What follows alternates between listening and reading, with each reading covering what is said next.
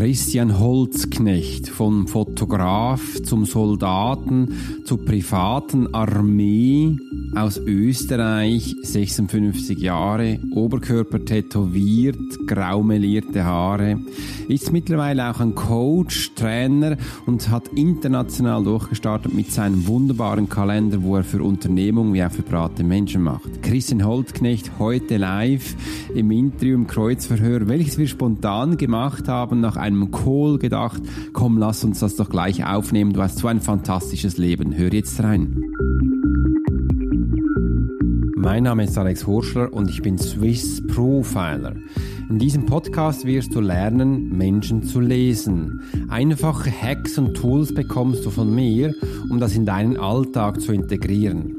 Meine Erfahrung habe ich aus 20 Jahre Eliteeinheit bekommen und seit klein auf bin ich hellsichtig und ich nenne mich Profiler, Swiss Profiler. Willst du genau wissen, ob du ein Fotograf bist oder eher deine Geschichte als ehemaliger Soldat präsent ist? Dann hör jetzt genau zu. Denn das ist die Geschichte von Christian Holzknecht. Er macht nicht nur einfach wunderbare Bilder, wo du fast schon auf der ganzen Welt betrachten kannst. Vielleicht hat er auch dich schon mal abgelichtet.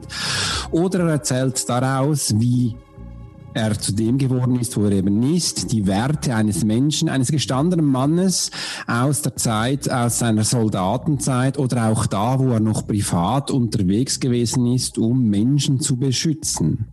Ich finde es großartig, Christian, dass du heute dabei bist. Im Kreuzverhör bei Swiss Profiler, wo es darum geht, eben auch die Ehrlichkeit eines Menschen aufzudecken.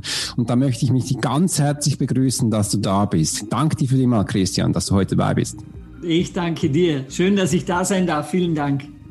Und für die Menschen, die es noch nicht sehen können, denn du löst auch meinen Podcast, Christian ist ein Mensch, er trägt ein weißes T-Shirt und hat Tätowierungen, auf die werden wir heute auch eingehen.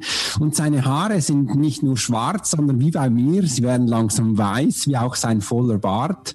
Und da darf ich schon mal erzählen, Christian, wie bist du eigentlich zu diesem Menschen geworden, wo du jetzt heute bist, gestandener Mann? Du gibst ja auch Interviews, du gibst auch Vorträge und erzählst erzählst aus deiner Geschichte. Welche Geschichte hast du heute für uns mitgebracht? Also, wie ich so weit gekommen bin, ist die Frage simpel beantwortet mit durchgehalten. Ich bin zum Glück nie ums Leben gekommen und an der Stelle auch meine jugendliche Haltung war, dass ich nie alt wir. Das war also tatsächlich so, wenn irgendeine Tante mir wieder ins Gewissen reden wollte, dass jetzt Zeit wäre für Kinder und Familie, habe ich immer gesagt, warum, wozu. Ich wir, eh, also mit 20 habe ich gesehen, ich wirke 25, mit 25 30. Und so habe ich mir das, bis ich 45 war, durch erzählt. Und mit 45 um den Dreh habe ich akzeptiert, dass das Universum mit mir doch was anderes im Sinn hat und habe akzeptiert, okay, ich werde alt, aber dann gescheit, richtig alt und habe mir dann überlegt, was mache ich jetzt mit dieser zweiten Hälfte? Und das ist halt so ein bisschen die Summe von dem Ganzen.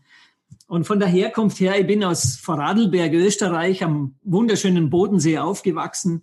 Mein Vater als Tiroler Bergmensch hat mir sehr früh die, diese Sehnsucht, diese Begeisterung für die Berge beigebracht.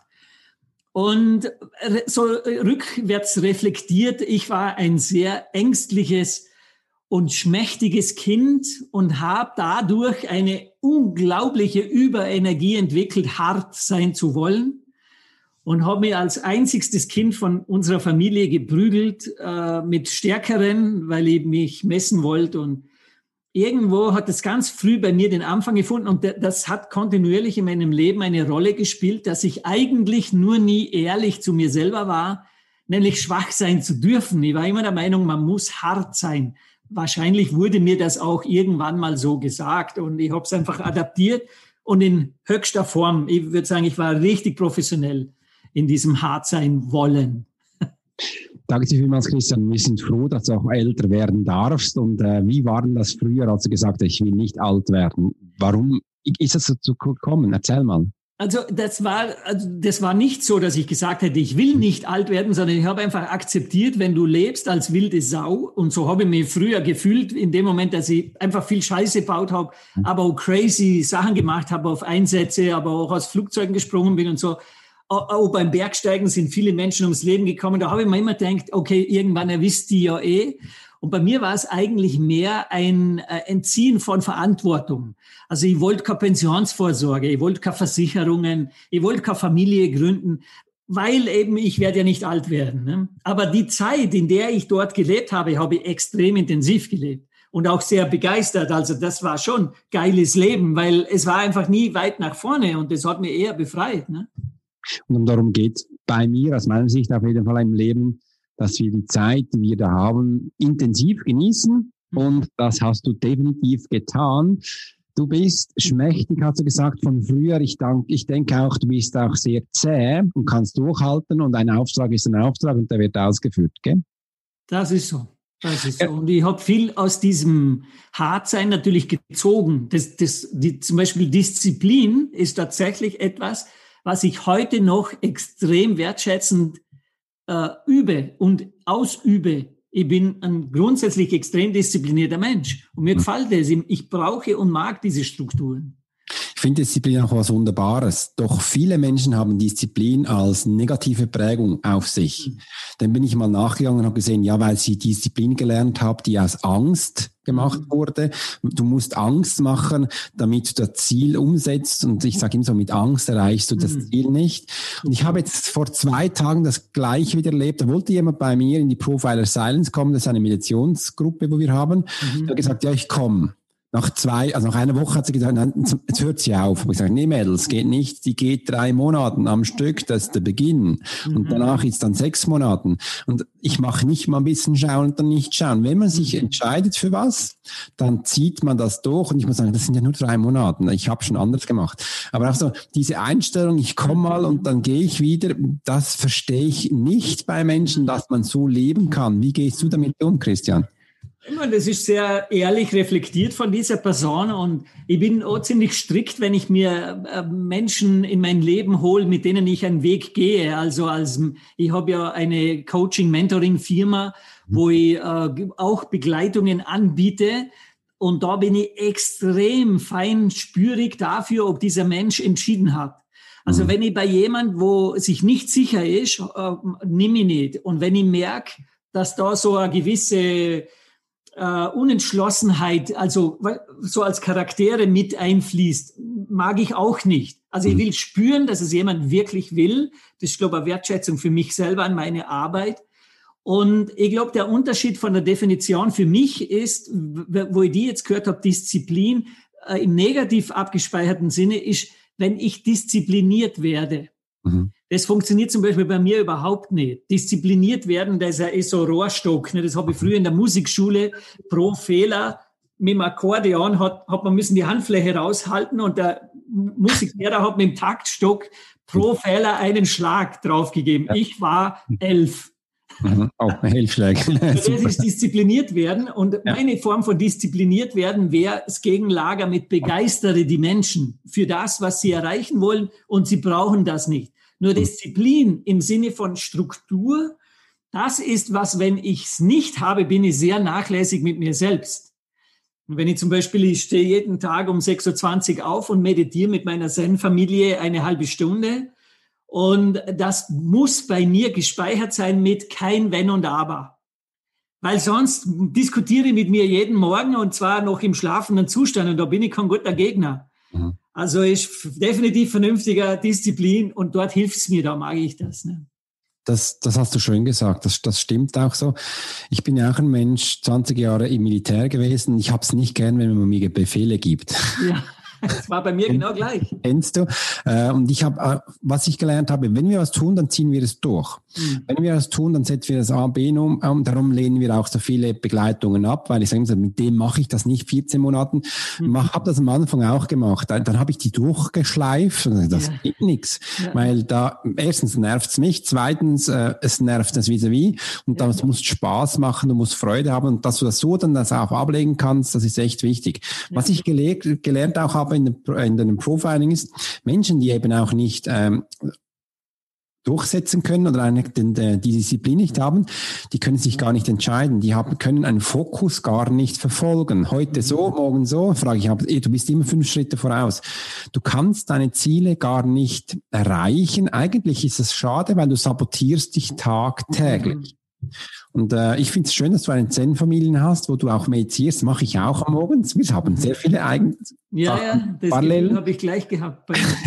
und äh, dass wir das tun. Und das, ich, ich mache zum Beispiel so, Montag bis Freitag stehe ich um fünf auf, mhm. zum, ab und zu auch um halb sechs, aber Samstag, Sonntag nicht. Da habe ich mhm. frei, da mache ich, ähm, bin ich für die Familie da. Mhm. Das brauche ich auch. Das ist der Ausgleich und am Montag geht's dann wieder los. Mhm. Aus, und dann ähm, mache ich das sehr gerne. Jetzt kommen wir ab zu dir, Christian. Du hast ja eine ganz spannende Vergangenheit. Da möchte ich gerne einhaken. Und zwar, jetzt gehen wir zurück, da haben wir was Gemeinsames, in das Militär. Ja. Wie alt bist du gewesen, als du da eingemustert wurdest oder eingezogen?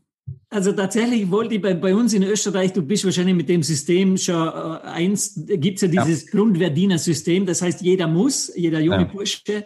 Und ich bin auch ganz normal in diese normale Bundesheerschiene eingestiegen, hm. hatte aber davor schon als Jugendlicher äh, meine Bergführerkurse gemacht. Und, und ich wollte unbedingt Bergführer werden. Und die, die Kuriosität war, ein Cousin von mir, der war schon Vizeleutnant im Bundesheer, auch Heeresbergführer, gab mir die Empfehlung, sei nicht blöd, anstelle den privaten Bergführer zu machen, den du selber zahlen musst. Und das war nicht unerheblich viel Geld dazu mal. Geh ins Bundesheer, verpflichte dich für drei Jahre und mach den Heeresbergführer, der ist kostenlos. Mein Plan. Ich marschiere da rein, feinfühlig wie unser österreichisches Bundesheer natürlich für Talente ist, steht mhm. einer am Antreteplatz und sagt, Holzknecht, Sie haben einen Lkw-Führerschein, Sie werden Lkw-Kraftfahrer. Abtreten. Und, und ich denke, ich will doch Bergführer werden. Und die haben gesagt, nix da, wir sagen, was du willst und ja. du willst Lkw fahren.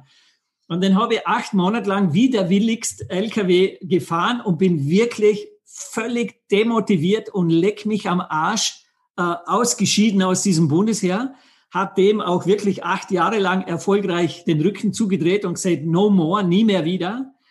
Und acht Jahre später haben mich rein die Geldnot, also ich war wirklich vollkommen pleite und habe so eine hohe Rückzahlung an die Bank gehabt, dass mir ein Kollege erzählt hat, du, als UNO-Soldat kriegst du dazu mal nach Schilling zahlen 30.000 Schilling. Mhm. Und der normale Gehalt war so 8.000, 9.000 Schilling. Und ich hatte eine Rückzahlungsrate an die Bank von 13.000 Schilling. Also ich hätte mit normaler Arbeit das nie mehr bezahlen können und bin deswegen zu der Vereinten Nation eingetreten, wieder in grüner Uniform, was ich mir geschworen habe, dass ich nie mehr tue. Und das war dann mein erster Beginn auch in diese äh, Schiene vom Berufsarmee, weil ich zu meinem großen Glück äh, gemerkt habe, bei den UNO-Einsätzen ist es viel militärischer.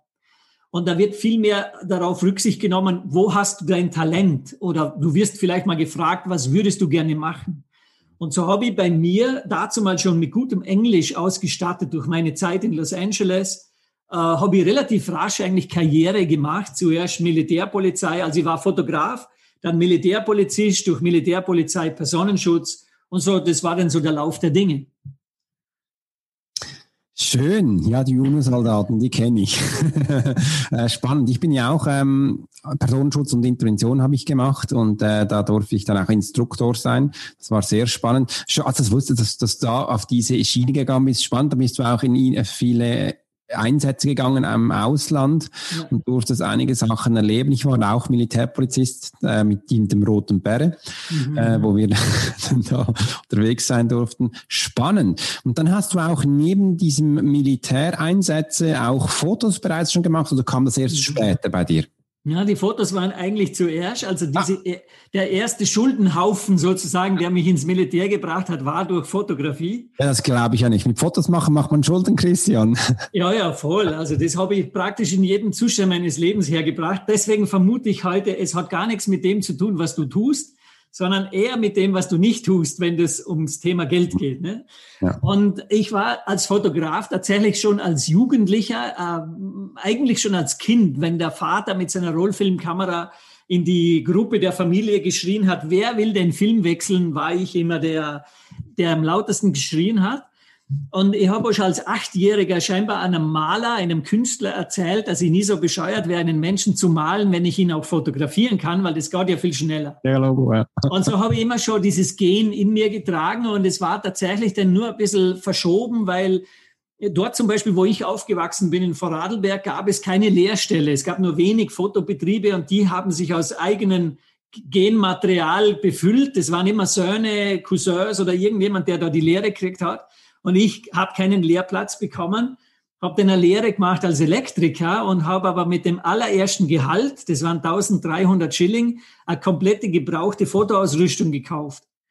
Also ich habe immer schon so einen Hang dazu gehabt zu sagen, ich tue, was ihr von mir verlangt, Schrägstrich ihr Gesellschaft, aber in Wahrheit mache ich, was ich will, weil da lasse ich mir nicht von euch sagen. Und so bin ich quasi mit nebenher Fotograf schon gewesen, obwohl ich offizieller Lehre als Elektriker gemacht habe.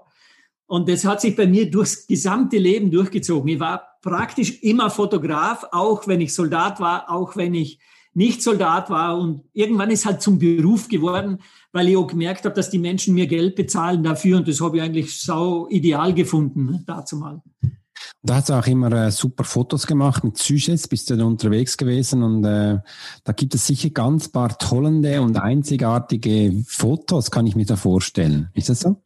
Ja, das, ähm, also es gibt vor allem die witzige Geschichte. Dazu mal war ich ein großer Fan von Helmut Newton. Und mhm. Helmut Newton in den 70er Jahren, der ist ja eigentlich verrissen worden von den ganzen Feministinnen, weil er immer, wie die behauptet haben, frauenfeindliche Bilder gemacht hat. Aber er war ein Erotikfotograf, der einfach relativ provokante Bilder gemacht hat. Und der hat in Los Angeles gelebt, was ich immer wollte. Und dann habe ich mir gedacht, Copy-Paste, das ist nicht blöd, mach, was der Helmut Newton macht. Weil der lebt nicht ewig, dann bist du der Nächste. Ne? Und so habe ich es gemacht. Also meine ersten Fotobekanntheiten und Veröffentlichungen waren mit praktisch Pornobilder aus der Fetischszene. Und irgendwann habe ich dann gemerkt, okay, das ist nicht wirklich für die Zukunft, weil bei mir haben dann ganz schüchtern Menschen angerufen, äh, Kunden, vermeintliche Werbekunden, die den äh, so gefragt haben, ähm, machst du eigentlich auch normale Fotos? Normal Schrägstrich nicht Porno. Genau. Und dann haben wir gedacht, okay, okay, jetzt habe ich ein Imageproblem. Ne? Jetzt habe ich, jetzt muss ich irgendwie den, die Brücke schlagen zu Mode oder zu People-Fotografie und habe mich dann einfach weiterentwickelt. Ne? Spannend, spannend, spannend.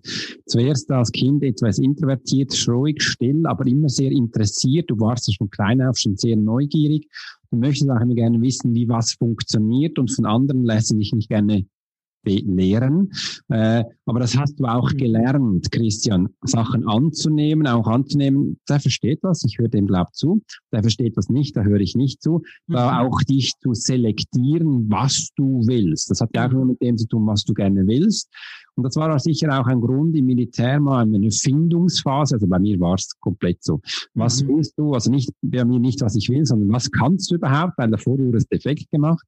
Dass ich mich wirklich danach gefunden habe, Selbstvertrauen, schau mal, das ist doch geil, ich schaffe das und sich mhm. da zu finden. War das bei dir auch so? Es war total so. Und im, im Rückblick habe ich es auch besser verstanden, weil ich habe, früher hätte ich auch behauptet, ich habe Probleme mit Autoritäten. Mhm. Aber, und es war bei mir schon ganz schlimm in der Schule. Also ich war in der Schule so der förmlich, der regelrechte Querulant. Ich bin dadurch permanent bestraft worden. Ich habe, äh, meine Mutter hat wirklich tausend Tote gelitten mit mir in der Schule, weil das, ich mit dem System einfach nicht unterwerfen können. Und habe dadurch diesen Glaubenssatz selber äh, so ausgesprochen, dass ich gesagt hätte, ich kann mit Autoritäten nicht. Später bin ich dann drauf gekommen, es hat immer was mit Begeisterung zu tun gehabt. Nämlich die Menschen, die vor mir gestanden sind und begeistert sind, denen konnte ich problemlosest folgen und mich unterwerfen. Das war beim Militär übrigens genau gleich. Es war nicht der Major, der seinen Dienstgrad durch Absitzen diverser Jahre hinterm Sessel gekriegt hat. Im Gegenteil, bei dem habe ich mir eher schwer getan, wenn ich wusste, der hat eigentlich gar keine Einsatzerfahrung. Mhm. Und ich war bis dorthin eben auch schon Unteroffizier. Was heißt, wir waren ja eigentlich die, die diesen Laden im Laufen gehalten hat, aber der Herr Major oder Oberstleutnant hat die Lorbeeren dafür bekommen. Und da habe ich das System stark angezweifelt. Wenn es aber jemand gegeben hat, und ich erinnere mich jetzt an einen Major dazu mal, heute ist er schon äh, Oberst mindestens, war ein traumhafter Bergsteiger, ein wahnsinnig begeisterter Naturmensch, der immer uns vorausgegangen ist der wollte es. Der wollte nicht uns das beweisen, sondern der wollte für sich schauen, ob das, was er hier gerade befiehlt, auch noch machbar ist für ihn. Und der Typ zum Beispiel, den habe ich abgöttisch geliebt, für den hätte ich alles gemacht, da war völlig wurscht Rang und Name.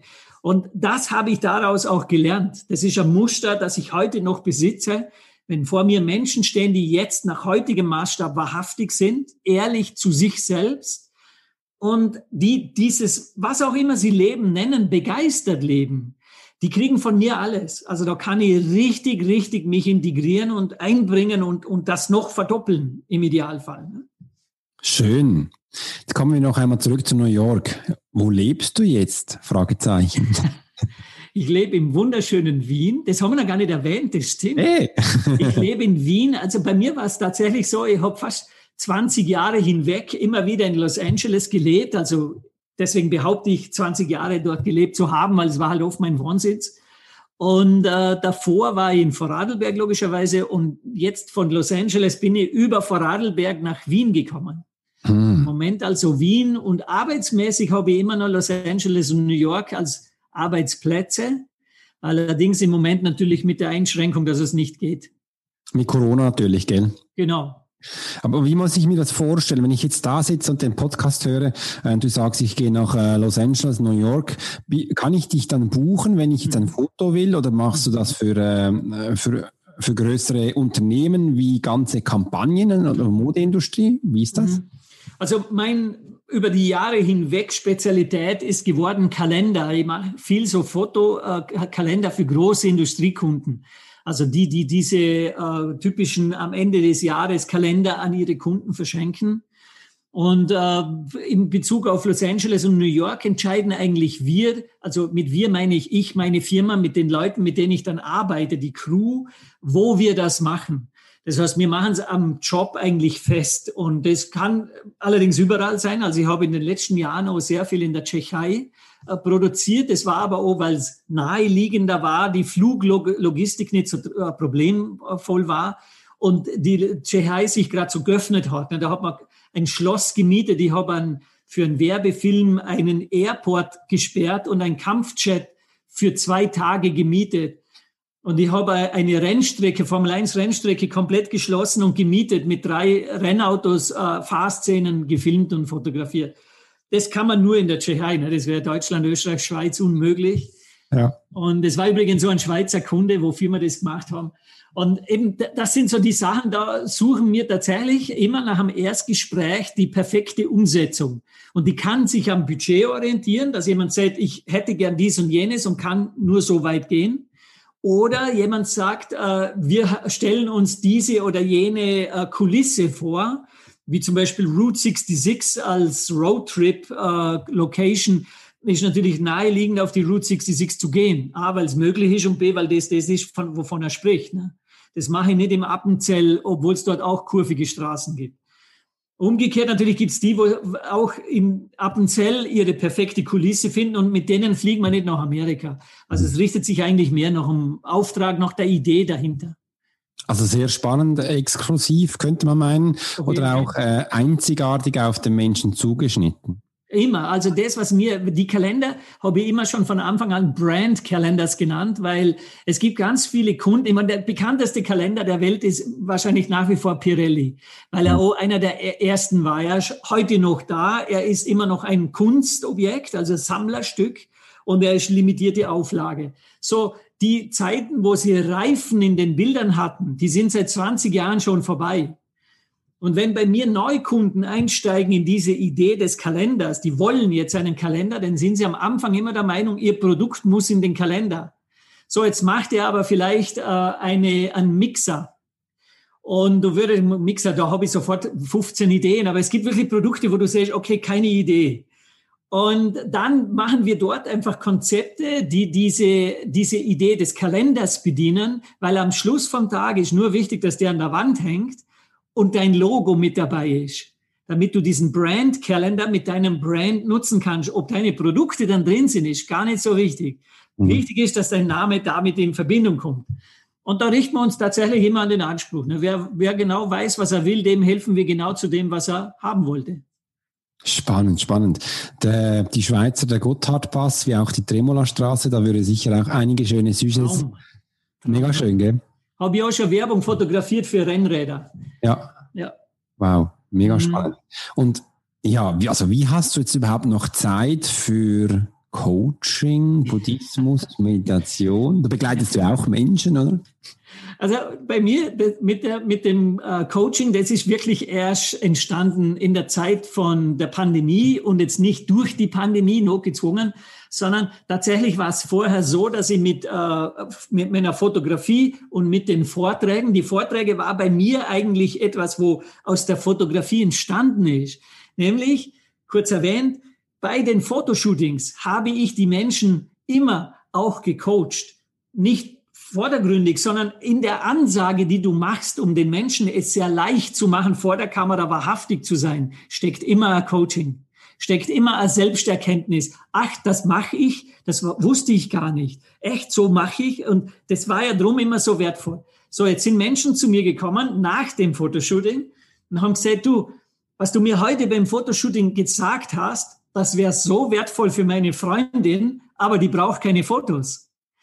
Und ich habe irgendwann diesen Impuls aufgeschnappt und gesagt, okay, hör zu, ich mache einen Abend bei mir im Fotostudio für die Menschen, die ihr bringen wollt und mache einfach sowas wie einen offenen Abend im Studio und mache einfach diesen Coaching-Anteil, diese Ansagen, äh, schauen wir mal, wer da kommt. Und da sind, ich glaube, ich hatte 15 Stühle und gekommen sind 80 Menschen. Oh, wow. Und 50 sind am Boden gesessen. Ne? Mhm. Und, dann, und da war ich so überrascht, dass ich mir gedacht habe, wow, da ist ja wirklich ein Bedarf, dass die Menschen sich quasi dem Gedanklichen äh, sich so hingeben können. Daraufhin, aufgrund von schlechtem Gewissen mit fehlenden Stühlen, habe ich gesagt, ich mache das noch einmal, aber diesmal tue ich Stühle her und habe 120 Stühle ins Studio gepackt und es waren 120 Menschen da. Oh, ja. Auch noch ohne, dass ich es Vortrag genannt habe und ohne, dass ich dafür Geld verlangt habe. Und das war dann ein Impuls, der quasi mich erinnert hat, ich hatte ja immer schon das Ziel, die Menschen auch weiterzubringen. Und tatsächlich war das ursprünglich nur mit der Fotografie gedacht. Und wie ich dann gemerkt habe, dass dieses gesprochene Wort, also diese Gedankenarbeit eigentlich die Menschen viel schneller weitergebracht hat und auch teilweise viel weiter weitergebracht hat, habe ich das als Bestandteil mit dazu genommen und habe so einmal im Monat einen Vortrag immer für diese 120 Leute für Eintritt, kleinen Eintritt äh, gemacht. Und da, das ist einfach zum Selbstläufer geworden. Dann habe ich Einladungen gekriegt nach Deutschland und überall habe ich auf einmal europaweit diese Vorträge eben gemacht. Und das war für mich in sich aber abgeschlossen. Das war damit klar, hier sind die Gedanken und hier ist da die Fotografie. Und in der Pandemie ist es eigentlich so zu mir gekommen, dass die Menschen mich viel mehr, viel öfter, viel punktueller gefragt haben, könntest du nicht mir persönlich helfen? Ich habe dies oder jenes Anliegen.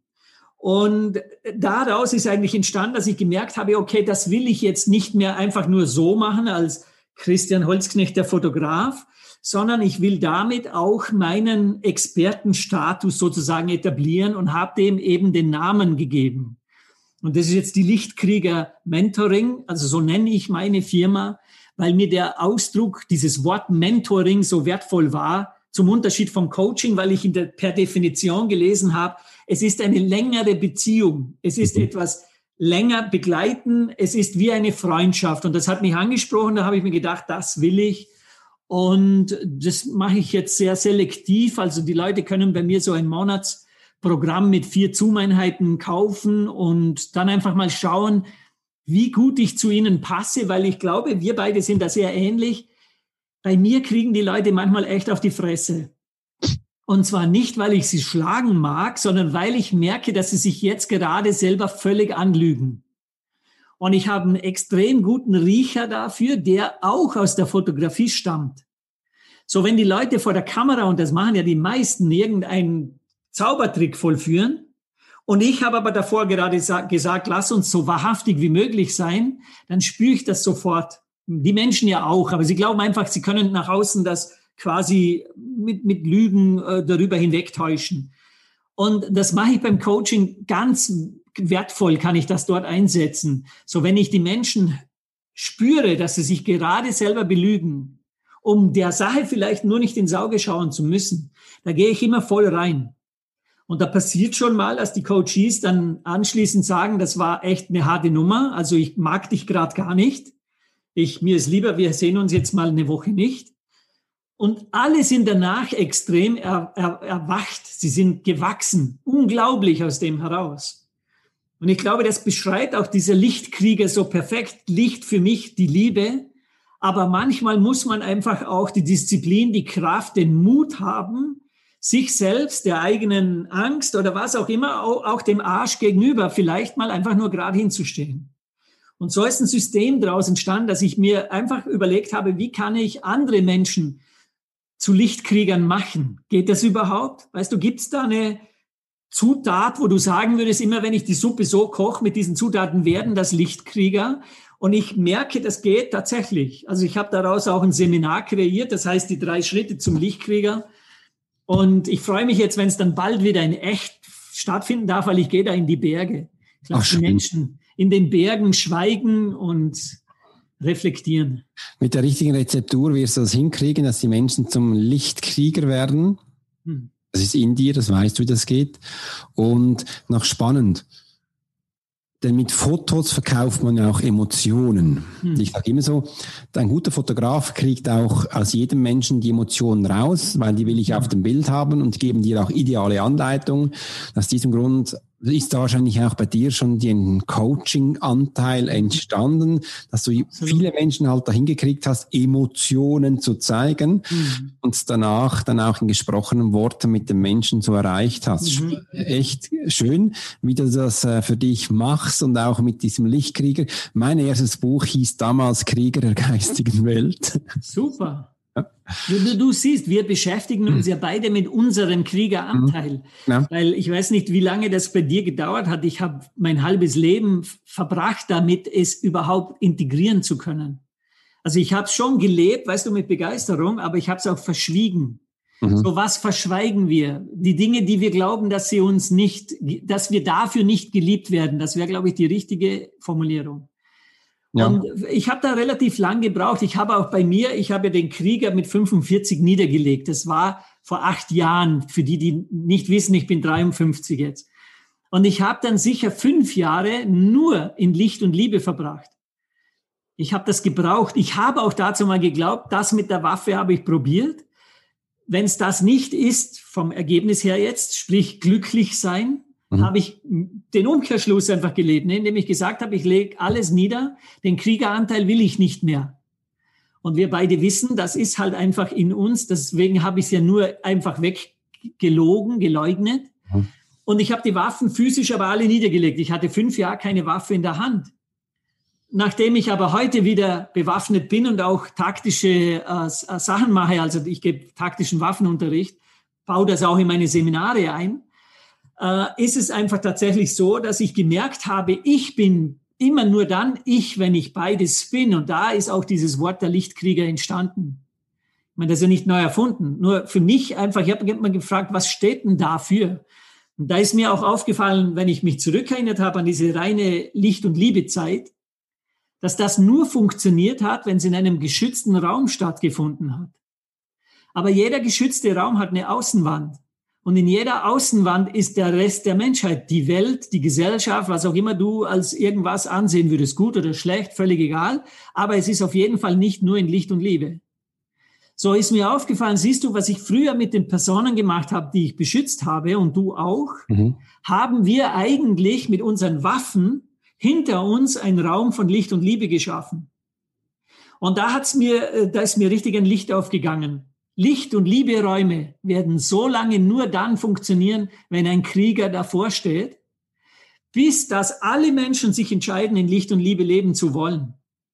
Und solange es nur einen gibt, der Habgier äh, gegen die Menschheit, gegen zum Unwohle der Menschen agiert, wird es irgendjemand dazwischen brauchen, damit die anderen diese Freiheit leben können. Und ich weiß, das polarisiert jetzt etwas. Da werden jetzt viele Licht- und liebe Menschen sagen, so ein Blödsinn. Äh, war ich ja vorher auch, habe ich auch fünf Jahre lang behauptet. Aber für mich ist es einfach so, in meiner Welt existiert es am besten, wenn man beides hat und es nicht braucht. Ich will den Krieger nicht mehr leben, aber ich will mich auch nicht von anderen habgierigen oder äh, äh, Ego-Menschen bevormunden oder bevorzugen lassen, ne? also äh, im Sinne von äh, be benachteiligen. Mhm. Und das ist es, was es bei mir gemacht hat. Schön.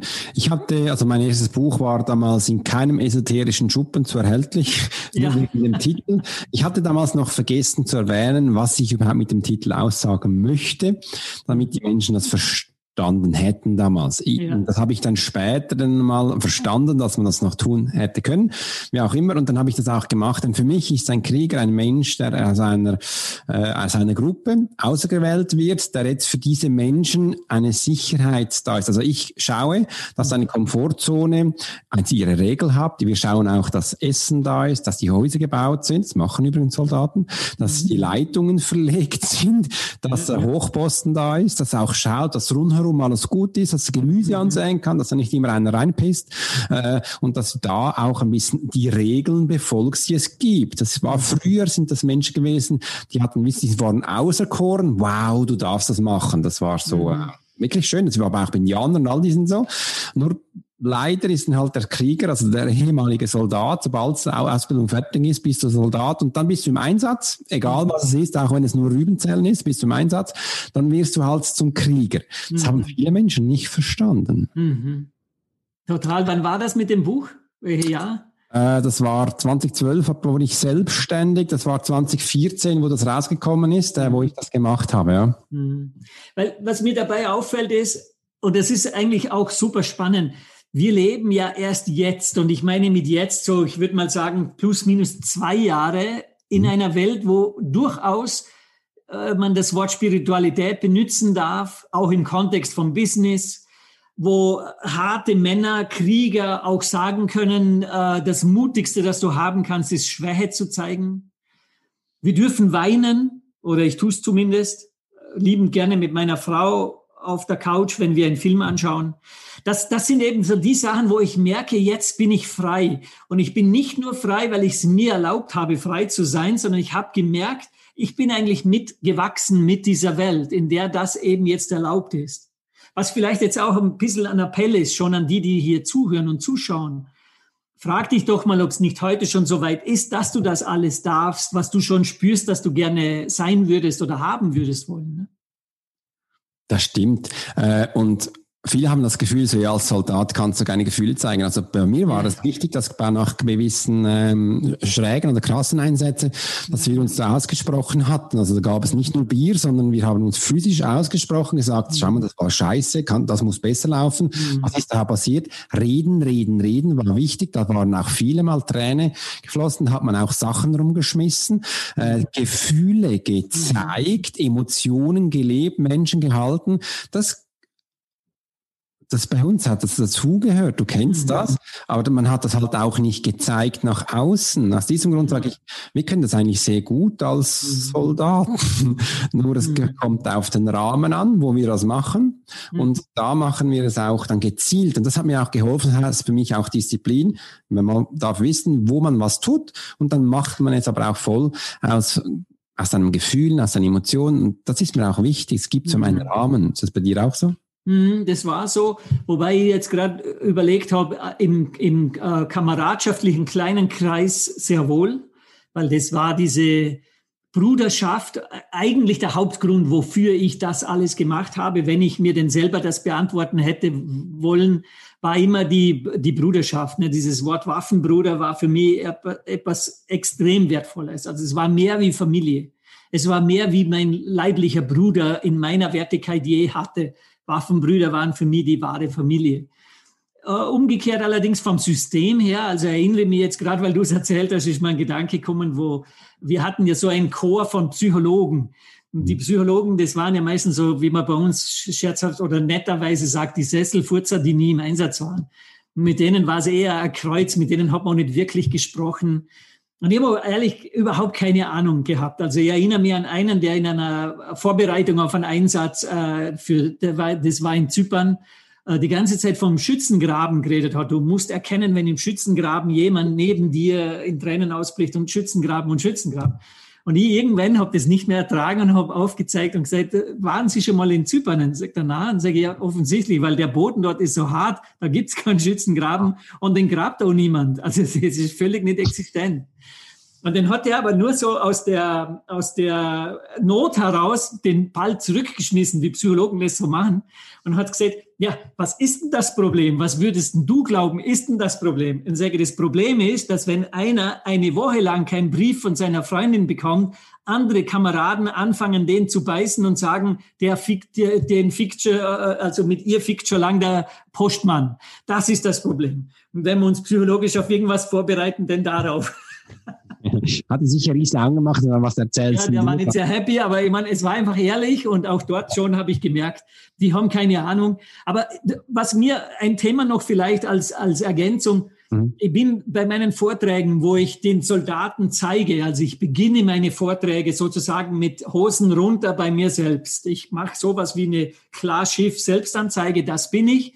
Wenn ihr mir diese 50 Minuten zuhören wollt, das ist, was ich euch verspreche von mir zu äh, bekommen. Und da bin ich immer wieder angesprochen worden von Menschen, die entweder aus dem Bekanntenkreis äh, soldatische äh, Einflüsse haben oder selber Soldaten waren, dass ich mein Tun verlegen soll in Richtung von Rückkehrer von Aussteigern, von Soldaten, ehemalige Soldaten, die raus wollen aus dem System, beziehungsweise diese immer mehr werdenden jetzt in Deutschland, die mit posttraumatischem Stresssyndrom praktisch ins Nichts geschickt werden, weil es auch da nicht wirklich was als Auffangmöglichkeit gibt. Und ich habe mich bis vor ein paar Jahren äh, dagegen entschieden, weil ich Angst gehabt habe, dass dadurch viele Sachen zu mir wiederkommen. Also Erinnerungen, Träume, solche Sachen. Dinge, die ich gesagt habe, da habe ich aufgearbeitet, abgeschlossen. Und mittlerweile bin ich jetzt aber sehr stark der Meinung, dass das unser Auftrag ist. Und wenn ich sage unser, meine ich deiner und meiner, dass wir uns in Zukunft überlegen werden, auch dahingehend was ganz Konkretes zu kreieren, weil ich der Meinung bin, das kann man relativ leicht mit unserem Wissen, weil zum Unterschied von den Psychologen mit dem äh, äh, Schützengraben-Syndrom würden diese Kameraden uns auch zuhören, weil sie wissen, dass wir dasselbe erlebt haben, beziehungsweise sie würden mit uns sprechen, weil sie wissen, wir haben dasselbe erlebt. Und ich werde das in Zukunft in meinem Tun auch mit berücksichtigen. Das ist aber schön, ja. Da kannst du da ganz viele Menschen abholen, äh, weil das zeigt sich in der Regel ganz klein und fein. Ja, und meistens merkt man es selbst gar nicht, erst äh, das Umfeld. Ja. Ich habe auch ein kleines mit meinem Fuß beim Autofahren, mache ich und dusch, dusch, dusch, dusch. Äh, ich merke es gar nicht. Meine Frau sagt immer so, hör mal auf. Ich so, okay. So, äh, das, ist so, das ist das einzige Gebliebsel, wo noch geblieben ist. Äh, aber das ist noch spannend. Das, äh, das begleitet mich, glaube mein ganzes Leben. Also mich stresst es nicht, aber es ist, mhm. ist ein Teil von mir und ich finde, das darf auch so sein. Ja. Mhm. Da kann man wirklich die Menschen auch abholen und ihnen zeigen, hey, es gibt da noch andere, die das auch mhm. haben und erlebt haben und ja, das ist mega. Ich finde großartig, was du machst, Christian. Also vom Soldat zum Fotograf, nein, falsch gesagt, vom Fotograf zum Soldat, dann wieder zum Fotograf, zum Coach, alles zusammengemixt, macht mhm. dich aus. Mhm. Und das finde ich, du bietest einen großen Teil für die Menschen an und darfst das jetzt in deinem Alter lieben, mhm. abholen, auch zu zeigen, dass Männer Gefühle haben darf und ihnen das Taktische finde ich auch noch witzig, dass du das da machst. Coaching, äh, taktischen Waffen Gedankengänge und das, das ist sicher ganz spannend, denke ich mal, oder? Total. Und wenn du sagen würdest, der Lichtkrieger, ich meine, wie beschreibst du das? Ne? Dann, dann, dann wäre ja ein Teil davon so eine Form von Männlichkeit, ne? eine Form von Krieger sein. Und ich meine das auch für Frauen, mhm. weil das ist ja nicht nur eine Männergeschichte. Die, ich kenne sogar eigentlich viel fähigere Lichtkriegerinnen, wie dass ich Lichtkrieger erkenne. So, das hat ja alles eine Auswirkung. Ne? Nimm eine Waffe in die Hand, das hat eine Auswirkung. Feuer diese Waffe ab, das hat eine Auswirkung. Feuer diese Waffe auf einen Menschen ab, das hat eine Auswirkung. Feuer diese Waffe auf einen Menschen ab, der gerade im Begriff ist, auf dich zu feuern. Mhm. Das hat eine Auswirkung. Und das verändert die Menschen enorm. Und da geht es gar nicht darum, dass ich ihnen ein Kriegshandwerk beibringe, sondern da geht es darum, rein nur um das Fühlen, weil sie werden fast alle dasselbe merken, es ist in uns. Wir sind dafür da. Das ist menschlich, das ist normal, das haben wir alle in uns. Es ist nicht mehr sehr salonfähig, weil wir brauchen das oder wir glauben es nicht mehr zu brauchen. In Wahrheit ist es ja nur, weil andere es tun für uns. Mhm. Aber klar ist, es ist da. Und diese Akzeptanz, die ich mit mir ja zuerst mal üben durfte, und ich gebe das jetzt an Menschen, die völlig unbedarft sind in dem Bereich, die vielleicht noch nie in ihrem Leben eine Waffe in der Hand hatten, die verändert das für ihr ganzes Leben. Und damit meine ich wirklich zum sehr, sehr viel positiveren. Mhm. Super spannend. Super spannend, hat auch viel mit Verantwortung zu tun, dass du jetzt Hand anlegen kannst und abknüpfen auf auch dein Leben, dass du eigentlich verantwortlich bist für dein Leben. Das ist auch spannend, wenn die Menschen sich nicht richtig entscheiden können, dann haben sie keine Verantwortung über ihr Leben und sie möchten alles abgeben. Und das ist echt schön. Mega, mega toll, großartig. Christian, ich bin sprachlos. Schön, dass ich dich heute hier haben durfte in meinem Podcast. Und wenn du noch meinen Menschen was mitgeben möchtest, was ist das? Also mittlerweile ist mir am allerwichtigsten, mach nur das, was dir wirklich gute Gefühle macht. Ich merke, dass die Menschen so im Mittelbereich, jetzt nicht im Gefühl schlimmsten oder feinsten Bereich, im Mittelbereich sehr viele Dinge tun aus Höflichkeit, sehr viele Dinge nicht tun aus Höflichkeit und äh, das über den Tag hinweg zu einem gesamtgefühlt äh, schlechten Tag macht. Und ich bin sehr achtsam dabei, dass ich mir überlege, mach nur das, was dir gute Gefühle macht und lass das Umgekehrte weg. Und du wirst merken, du bist viel mehr Herr über dein Leben und dein Leben in glücklich, wie du vielleicht vorher geglaubt hast. Das ist ein schöner Abschlusssatz.